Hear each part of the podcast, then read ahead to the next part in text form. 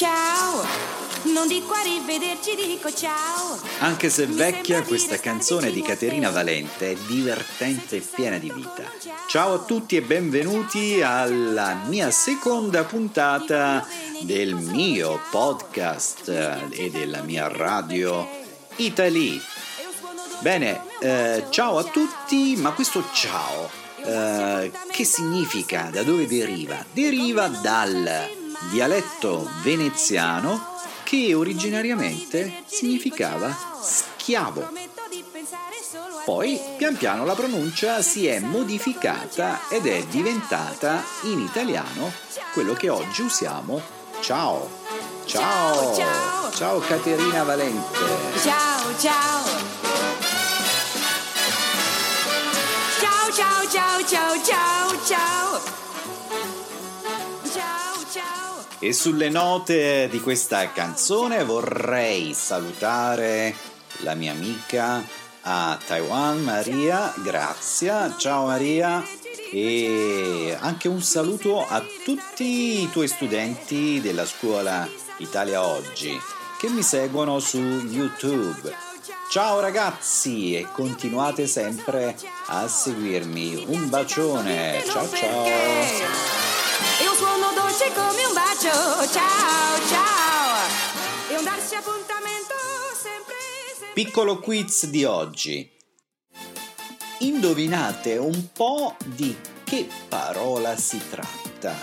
È un qualcosa che noi usiamo eh, per accompagnare eh, le tagliatelle o comunque la pasta e è una salsa ed è fatta con la carne macinata e con le carote, con uh, cipolla, eccetera, eccetera, eccetera. E insomma è un sugo, sì, che accompagna la pasta. Ma qual è la parola? Ve lo dico subito dopo le tagliatelle di nonna Pina. Ce l'ho. Se me lo chiedete per favore, il segreto io vi svelerò. Ma sì, ma dai, e dicelo anche a noi, sono le tagliate. Avete pensato qual è la parola? Ragù, il ragù alla bolognese. Buon appetito a tutti e bellissima sempre questa canzone divertente. A seguire una canzone vecchia dei ricchi e poveri che si chiama Ciao Italy, ciao amore. L'Italia, Italy, o come il mio podcast Radio Italy, è un paese che affascina non solo i cinesi, ma tanti e tanti stranieri, perché è un bel paese ed è un paese romantico. Ciao Italia, un bacio anche da Rocco. Ciao, Ciao Italia. Pizze, spaghetti e gatti sui tetti, ma anche nostalgia. Piena di sole, quel po' che ci vuole di malinconia. Ti amo così, bella Italia. Ciao amore. Molte parole in italiano sono irregolari, o meglio hanno il plurale irregolare, come ad esempio la mano. Il plurale è le mani. Infatti, ascoltiamo un po' questa canzone di Zucchero con le mani.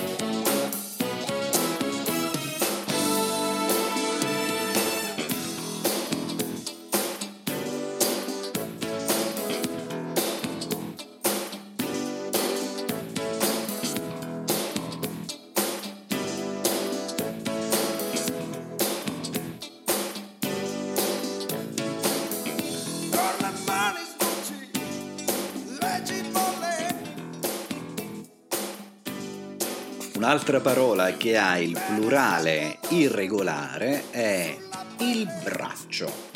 Pensate un po' qual è il plurale. Ve lo dico subito dopo.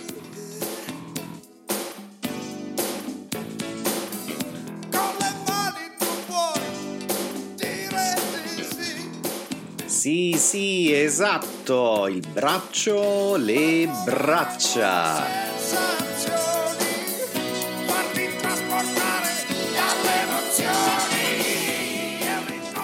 E il plurale di il dito? con le mani se vuoi, vuoi dirmi di sì. Non ti ricordi, eh? Il dito fa le dita.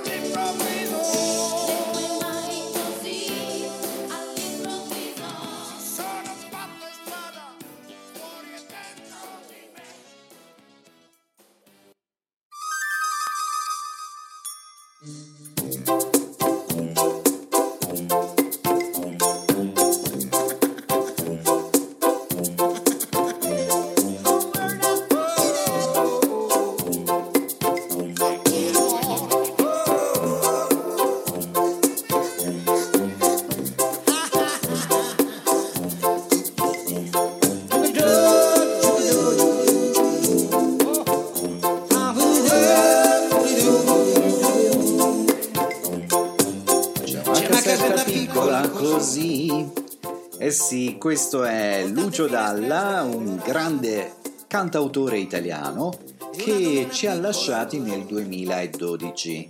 Cantautore, che significa? Eh sì, è un eh, artista che scrive le parole della canzone e poi canta anche la canzone. Dai, godetevi un po' questa canzoncina, attenti al lupo, ci sentiamo subito dopo. che non sa aspettare. Amore mio non devi stare in bene, questa vita è una catena, qualche volta fa un po' male. Guarda come sono tranquilla io, anche se attraverso il bosco, con l'aiuto del buon Dio, stando sempre attenta al lupo,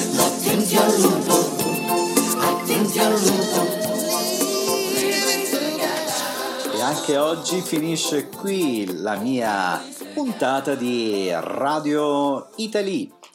Vorrei salutare alcuni dei miei studenti che sono adesso in Italia, in particolare Nicoletta che mi segue da Genova e la carissima Cristina che sta a Milano. Ciao ragazze!